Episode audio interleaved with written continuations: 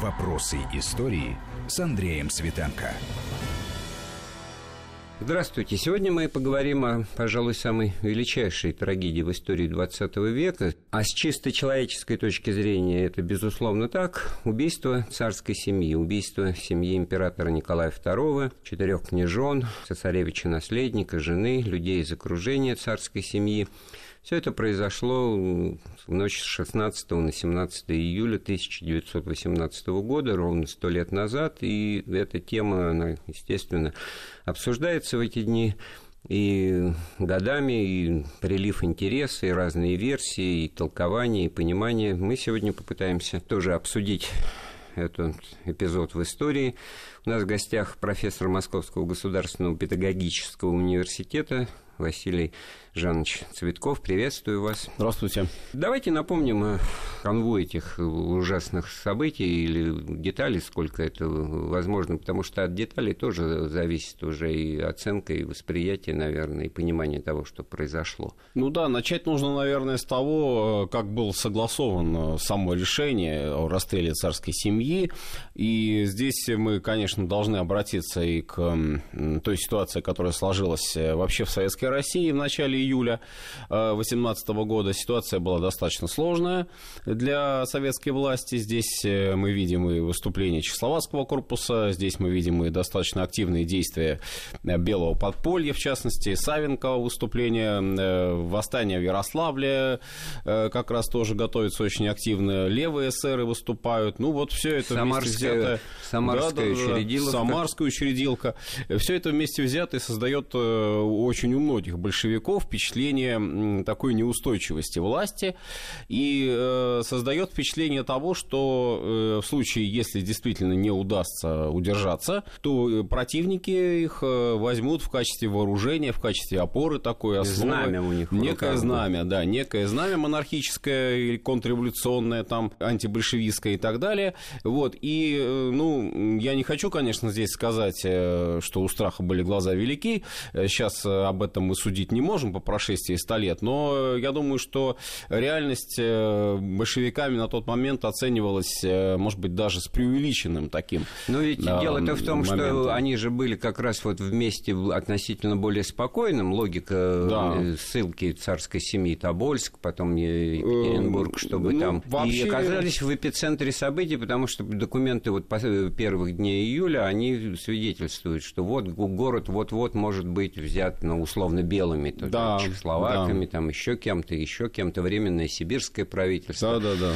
И в этом смысле, конечно, главный э, вопрос, ну, в советское время, ну, такая точка зрения пропагандировалась, что это была инициатива местных властей, Центр, Ленин, там, Сверлов и прочие ни при чем, это все, так сказать, усилия на местном уровне. Вот так ли это на самом ну, деле? Ну, сейчас до сих пор, кстати, споры относительно этого ведутся, причем с привлечением даже не столько, может быть, каких-то исторических, скорее каких-то психологических там даже аспектов, потому что мы здесь не можем опираться, к сожалению, ни на какой документированный источник. То есть э, источник, который бы четко позволял нам э, сказать, что вот тогда-то было принято решение в Москве, именно в Москве, именно в ЦИКом, о расстреле царской семьи. Вот такого документа мы не найдем. С другой а, стороны, мы да. находим э, упоминания в документах и в газетах о том, что вот в мае-июне 18 года пишут, готовится процесс судебный да, над Николаем II, да. и там прекрасная в этом смысле формулировка за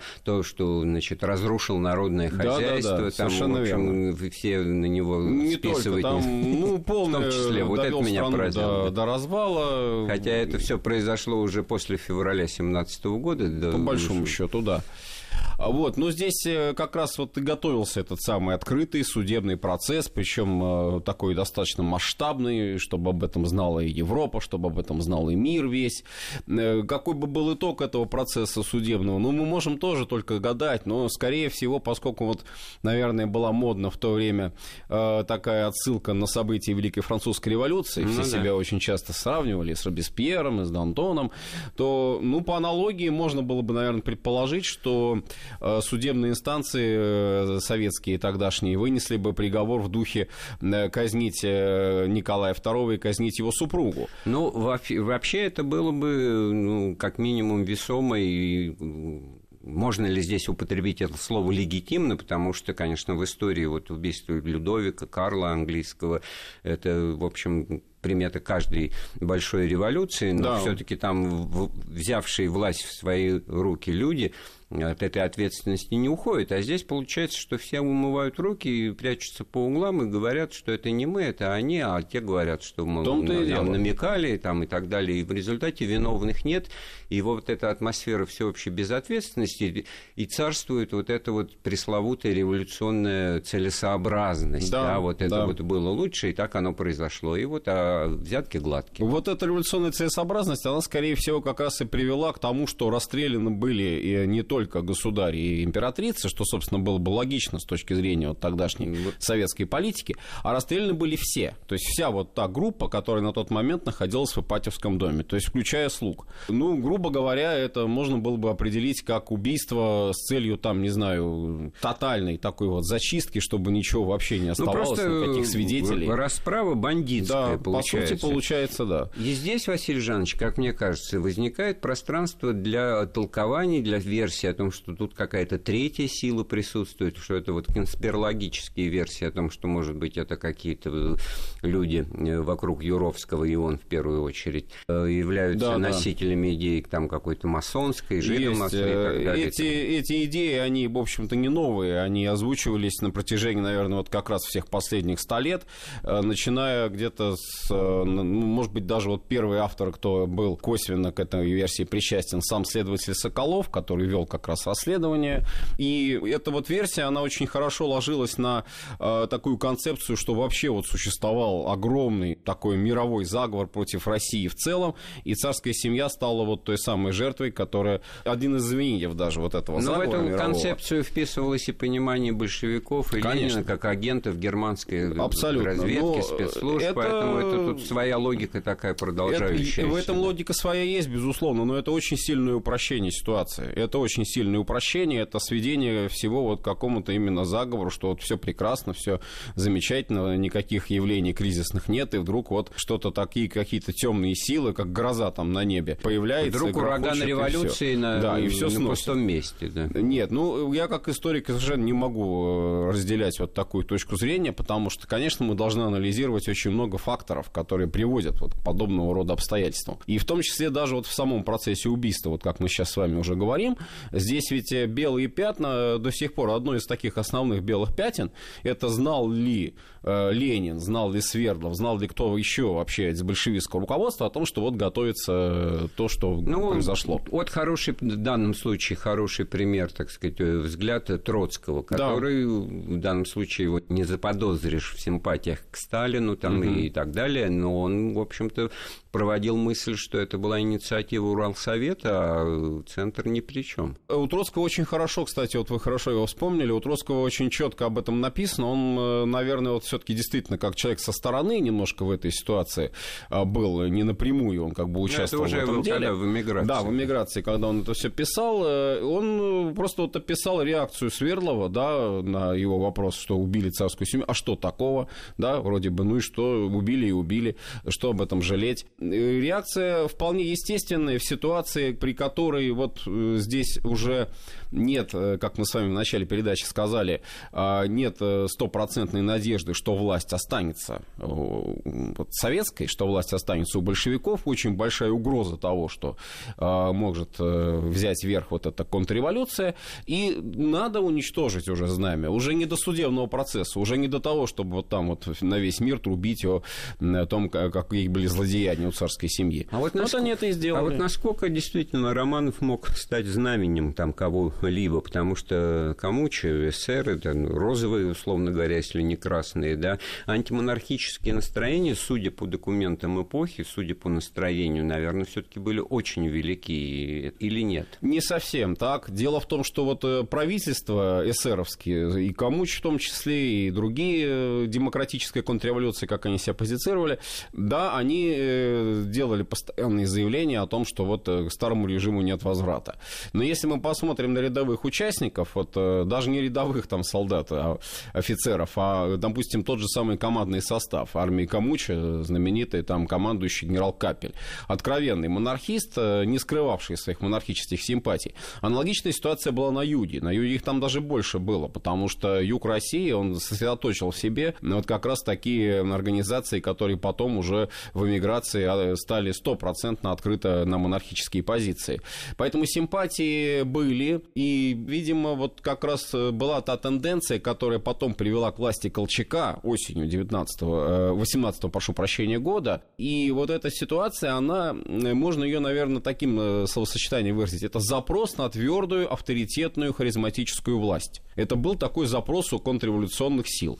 И Но, кто лучше всего подошел ну, бы? кто? Ну, что Николай II, который отрекся сам э, еще в феврале 17 а, то есть он себя дезавуировал как не политик. Совсем. Опять же, у него беспомощная была... какая-то личность нет, в этом смысле. Нет, тогда это так не казалось. Тогда, во-первых, казалось, что он вынужден был отречься, чтобы не пролилась кровь, но поскольку кровь пролилась, поскольку заключен Брестский мир, поскольку не удалось э, созвать вот это учительное собрание, ради которого, собственно, все эти действия были предприняты, то теперь уже вот... То есть можно как... отыграть обратно, да? Да, да, совершенно верно. И отдельно обсуждать теорию заговора в Генштабе, когда созвонились восемь командующих фронтами, да, это уже никого не будет... волновало. Вот вы знаете, я действительно вот очень хорошо вы тоже об этом вспомнили, о заговорах в Генштабе там и генералах. Э, понимаете, если бы, вот условно говоря, государь, во-первых, он же все время говорил, что не надо за меня мстить.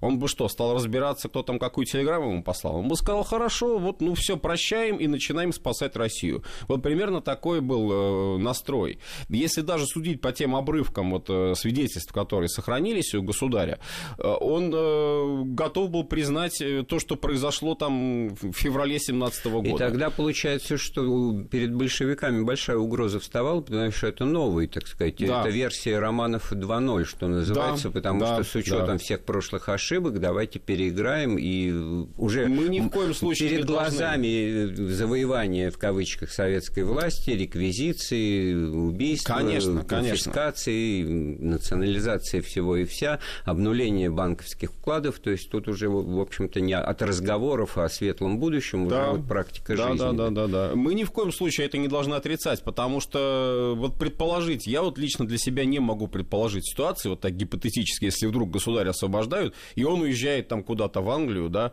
да ничего подобного. Он э, как человек, 50 лет ему только что исполнилось буквально, и он как человек, естественно, не собирался вот так вот э, отстраняться даже от того, странно, что происходит что в стране. До, даже странно, что дожил, написал. Он вообще да, рефлексирующая да. была личность, и вот его дневники, ежедневные записи, они, на мой взгляд, никоим образом не свидетельствуют, никакого намека не дают, если он только не очень, так сказать, э, грамотно все это прятал, желание, возможности и вообще, так сказать, видение себя вновь, так сказать, во власти как политика, потому что это записки сугубо семейного человека, частного лица, который вот видит, что, значит, поужинали, ну, прочитали, это значит, сыграли особенность дневника как таковая, просто у него стиль такой был всегда, характер, конечно, отражает это отчасти. Но, с другой стороны, вот опять же, э, кем, кем он мог бы быть? Э, вот опираясь на опыт, э, допустим, призывания того же самого великого князя Николая Николаевича, который был в это время в Крыму, к нему обращались с тем, чтобы он как минимум возглавил бы войска то есть стал бы главковерхом Это всех вот этих белых царя, сил. который был да. главкомом в начале Первой э, мировой войны. Просил его об этом как раз Алексеев. И нужна была харизматическая фигура. Колчак при всех его достоинствах, э, он все-таки был гораздо менее харизматичной фигурой, чем э, представитель Дома Романовых. Поэтому здесь, да и вообще для народа это было, ну, другое. Одно дело адмирал какой-то там, ну, пусть даже там героический адмирал Черноморского флота. Вот да? с народом, право слово, а очень а сложно, дело... потому что тут можно аргументировать и совершенно другое отношение народа, который вот как раз, ну вот кто убивал, никто на самом деле не защищал. Уральские рабочие, да, уральские рабочие, среда вот Урала, есть свидетельство как раз от Авдеева, одного из таких ярких Начальника охраны, да, да, предшественника Юровского, как раз на этой должности комендатуры, свидетельство о том, что Николай очень опасался отъезда именно на Урал. Он считал, что Урал вот, ну, в какой-то степени, наверное, это общее мнение, да, и, и, и на Урале, и вокруг него, и с положительной, с, отрицательной точки зрения. Там еще вот вы сказали, это вот белые пятна, они в истории сплошь и рядом, и вообще история одно большое при ну, желании, так сказать, белое пятно. Все мы пытаемся подвергать сомнению, и где-то этот момент, в общем-то, оправданный и логичен, но вот э, о судьбе останков и вообще о том, как это дело становилось предметом угу. знаний, мы э, тоже должны будем поговорить. Сделаем да. это Хорошо. через несколько минут. Вопросы истории. Вопросы истории с Андреем Светенко.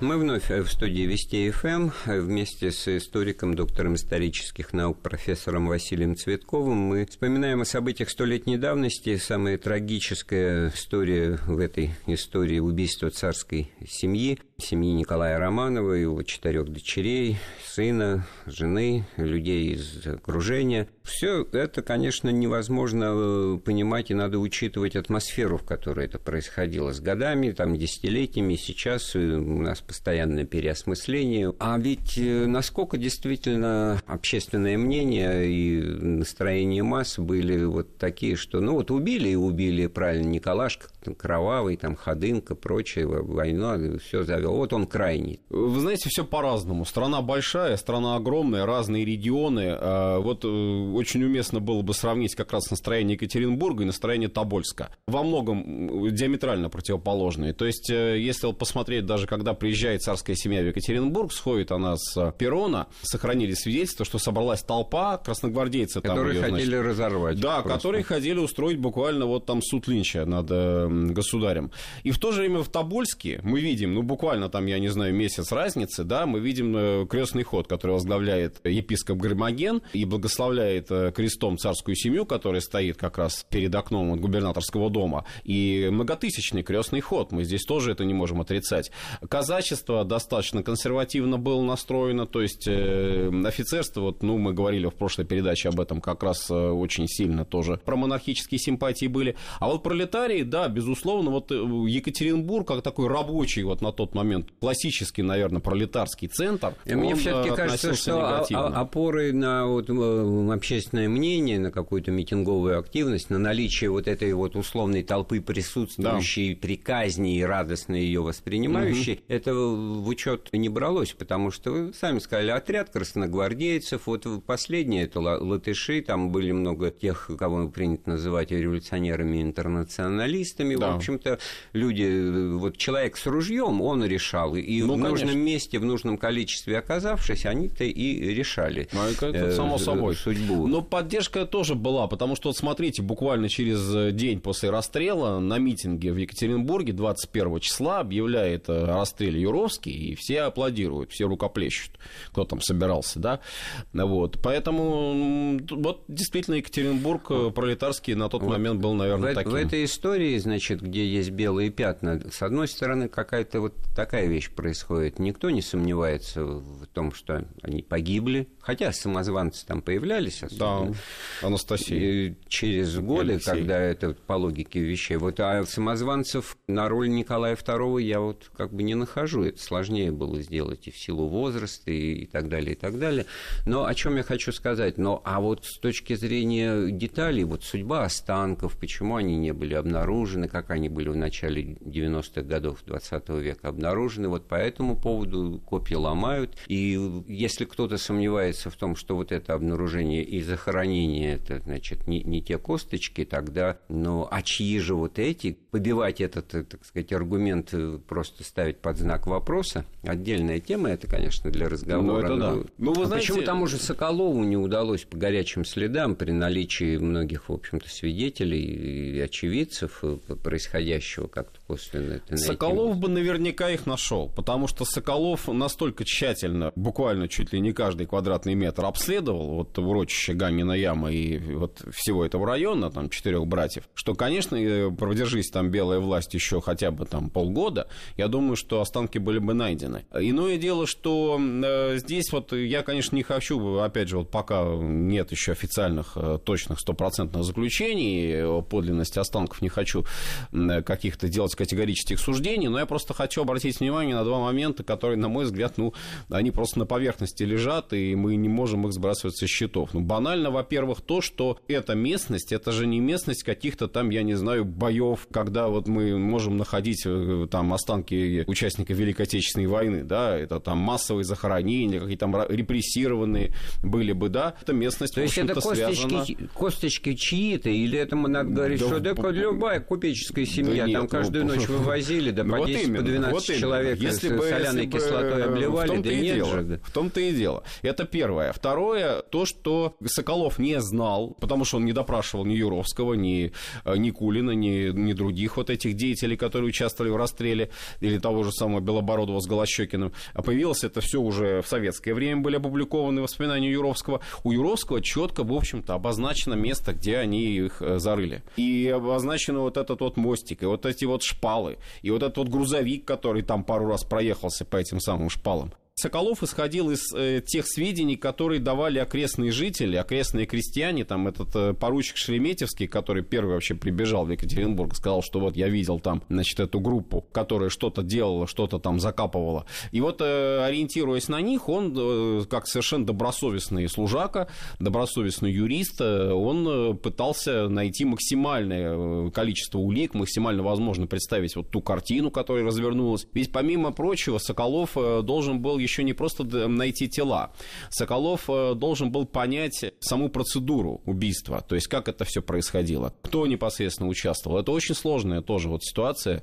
Мы сейчас вот более-менее ее можем представить в подробностях, а тогда это было, ну вот, официальное сообщение о том, что Николай II, да, он э, расстрелян, он казнен, а семья там уведена в надежное место. Вот, а на самом деле это была бойня в подвале, да. просто выстрелы в упор и другого слова, кроме кроме как это бандитское, жестокое произвол и беспредел, не, не найдешь. При этом что получается? С одной стороны, значит, революционная целесообразность э, торжествует, так сказать, дело сделано, те, кто его делал, они, значит, в общем, в отличие от многих других, э, и тот же Юровский своей смертью 38-й год увидишь э, датой смерти, подумаешь, ага, на самом деле, значит, в больнице от болезни там и все нормально.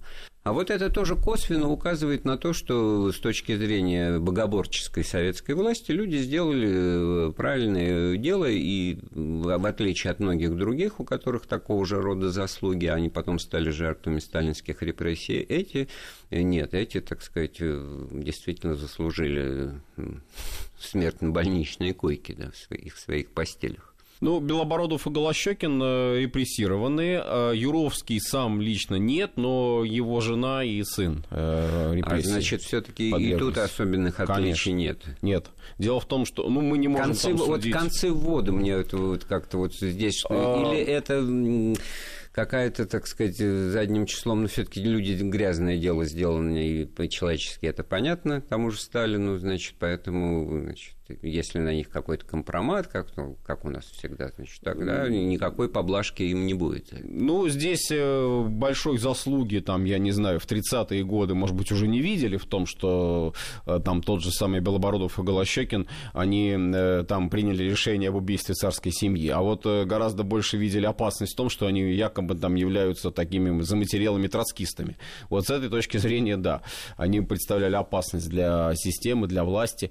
И вообще о царской семье, об убийстве царской семьи ведь э, по большому счету, ну, вспоминали, наверное, только в первое десятилетие э, советской власти. Тема была снята полностью. Потом да? ее закрыли вообще. Хотя более вот того. Э, в поступках и проектах Сталина есть много объективно и правильно воспринимаемого как реставрация империи, да, как ну и это тоже и погоны те же самые, да, показать. Ну, это может быть как-то косвенно через репрессии в отношении убийц Николая Николая II показать, что мы ну, возвращаемся к истокам. Думаю, что... да? Нет, нет, это, это слишком сильно сказано, что Сталин стал вдруг монархистом. Нет, это, это нет, ну, тут не, чистое совпадение. такая, не отменяя значит, ну, сделанного, быть, но не говорить, во Я не знаю, может, это в мистическом, метафизическом каком-то вот контексте такое можно как бы понять. Но я хочу сказать другое. Здесь установка была уже такая, что вот этот вот период, э, последние десятилетия правления Николая II, в том числе, ну, если почитать вот сталинские учебники истории, там, сталинские энциклопедии. Там, в общем, ничего хорошего, позитивного не было ни у кого, ни у какого премьера, ни у какого министра, ни у, как... ни у царя, естественно, в том числе.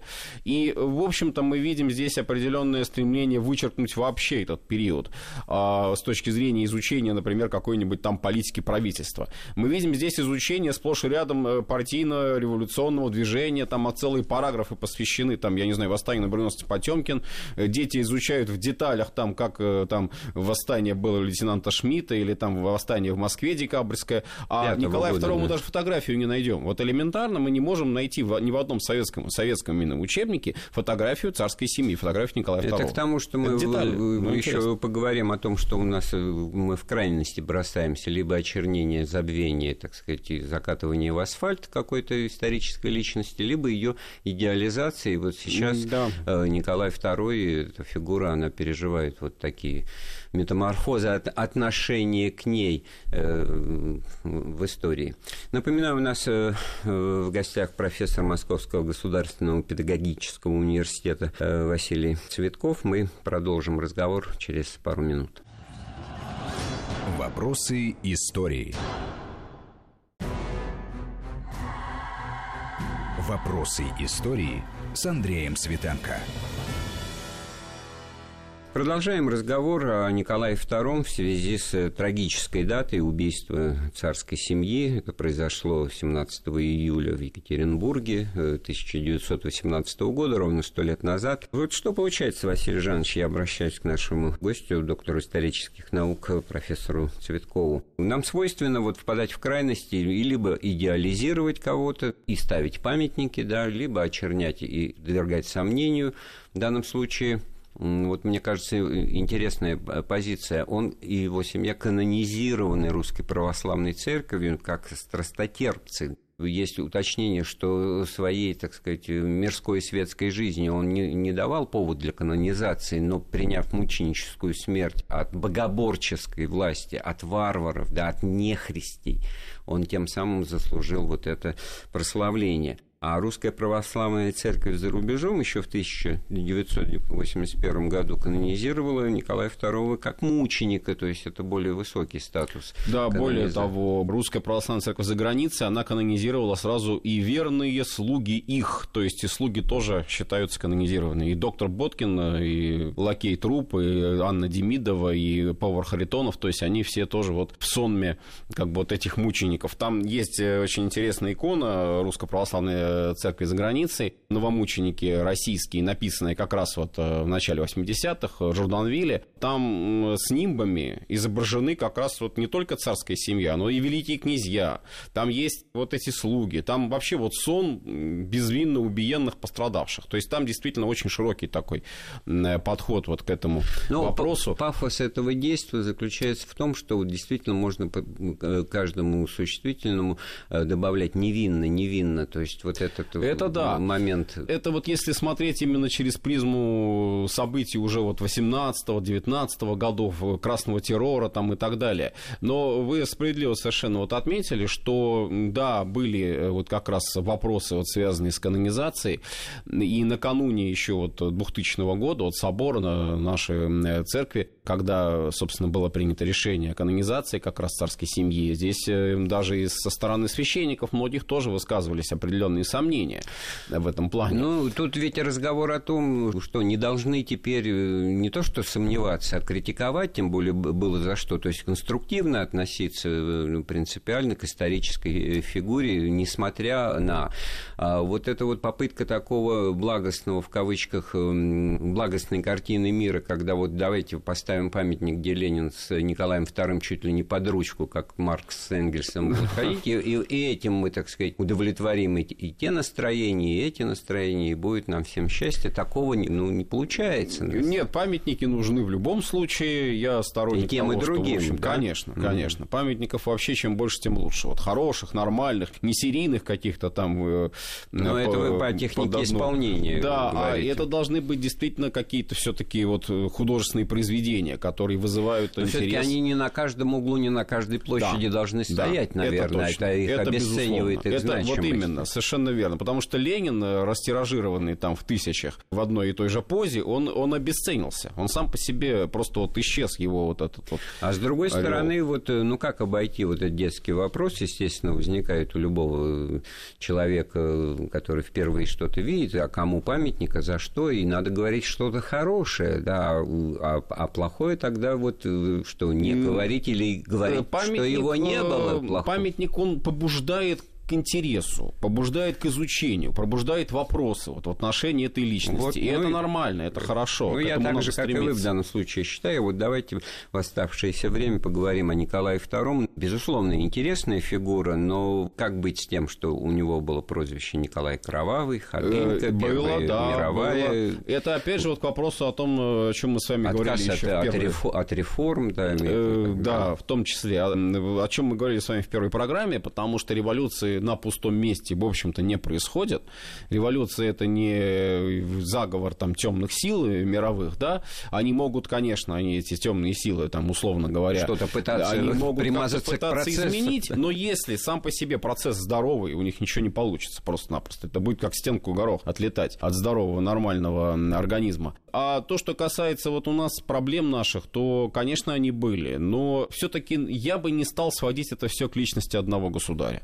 У нас тоже, к сожалению, господствует вот такое персонифицированное представление о власти, что власть это только вот один единственный человек. Да, это очень удобно. Потом можно Да, говорить, а мы да. не знали ничего, Вот а вот мы Вот думали, именно. а вот нам говорили. А потом выясняется, ну вот, как я еще в детстве спрашивал, там Хрущев хороший, а бабушки мне говорили, «Ум- умрет, узнаем, так сказать, как это вот узнали Да, вот да, именно. от предшественников. Это не стоит, наверное, возводить в абсолют, потому что помимо государя были министры, помимо государя были премьеры, помимо государя были генералы, были там десятки, сотни людей, чиновников местных, которые должны были осуществлять вот какие-то те же самые реформы. Ведь Столыпинская реформа, коль мы о ней э, заговорили, по сути своей как бы была необходима. Нужно было разгружать вот этот э, перенаселенный центр России, нужно было создавать заинтересованность крестьянина в результатах своего труда. Какого рода-то проблемы были, которые сейчас и не снились? Перенаселенность, малоземельные Ну, одна хозяйства, да, вот и Чего Менделеев в начале века рисовал перспективу там 300 миллионов человек населения Российской империи там через э, полвека там Ну, если бы сохранились темпы. и роста, темпы, да. и тенденции вот эти. Если вот, насколько в данном случае вот к Ни- к Николаю II, вот, ну, он же все-таки цеплялся за, за свою абсолютную власть. Если бы он в пятом году действительно перевел государственную систему и устройство на ну, те же английские рельсы, в которые мы бы сейчас говорили, да, царствует, но не А правит, здесь, понимали э, бы, что еще как э, царствует. Здесь да. я бы тоже не торопился вот с осуждением самого Николая II, потому что при всем том, что у него было, наверное, вот выражаясь таким простым языком, все-таки политическое чутье определенное, да, вот ту же самую давать либеральную свободу в пятом году сразу, когда у нас даже партий вообще никаких не было, у нас там что было, у нас было в подполье, и вот они из подполья там вышли эти самые Ну, то ли эсеры, и начали- Конституции, то ли Севрюжатины с вот хреном, именно, да? ну то- те же кадеты, но они сами даже не понимали, что им, собственно, нужно-то. Вот были, да, банкетные кампании, были мечты о Конституции, но конкретное воплощение этой Конституции, оно же требует какого-то периода времени. Поэтому думская монархия, она не английская, она не конституционная, она именно думская монархия, это тот термин, он вполне закономерен в данном случае. Она была своего рода подготовительным этапом к следующему уже процессу большей демократизации, больших свобод, которые могли, конечно, выразиться и путем эволюции, но произошла революция 17 года. Но Вот в какой-то- вот проблемы как- оставались, как бы разные вы, э, э, способы а- решения. Обнаружили бы и определили тот рубеж, тот мо- момент разлома или слома ду- душевного вот этого надлома в Николае II, который привел к тому, что он все-таки подписывает э, акт об отречении от престола, св- как бы там не да. давили, как бы там, он же не Да-да-да. поддельный. Нет, конечно, естественно.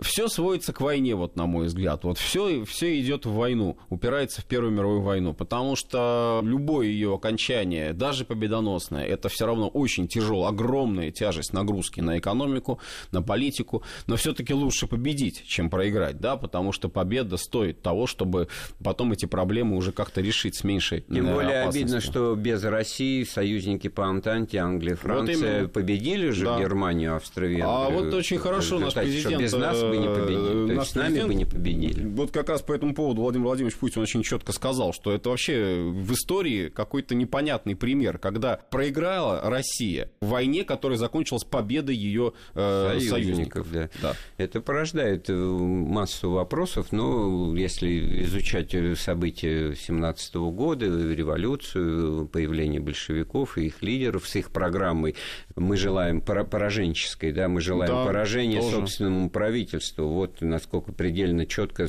цинично сформулирована политическая задача захвата власти. То есть мы разрушаем все основы, так сказать, для того, чтобы овладеть ситуацией, а потом будем их по мере возможности восстанавливать. Может, что-то хорошее обнаружится. Вот тот же Петр Первый там, или Иван Грозный. Так ну, сказать. ну это берем, берем, спустя да, десятилетия да, это все... и э, ценой но, огромных жертв. Но это вот как раз и особенность нашего исторического процесса, а во многом еще зависящего от того, что так как-то получается, что всякая власть начинает сначала апеллирует к поддержке масс и вбирает э, их силу в себя, да, а потом как-то их в сторонку отодвигает, обратная связь теряется, и как по умолчанию получается, что ни при чем нет не царское дело.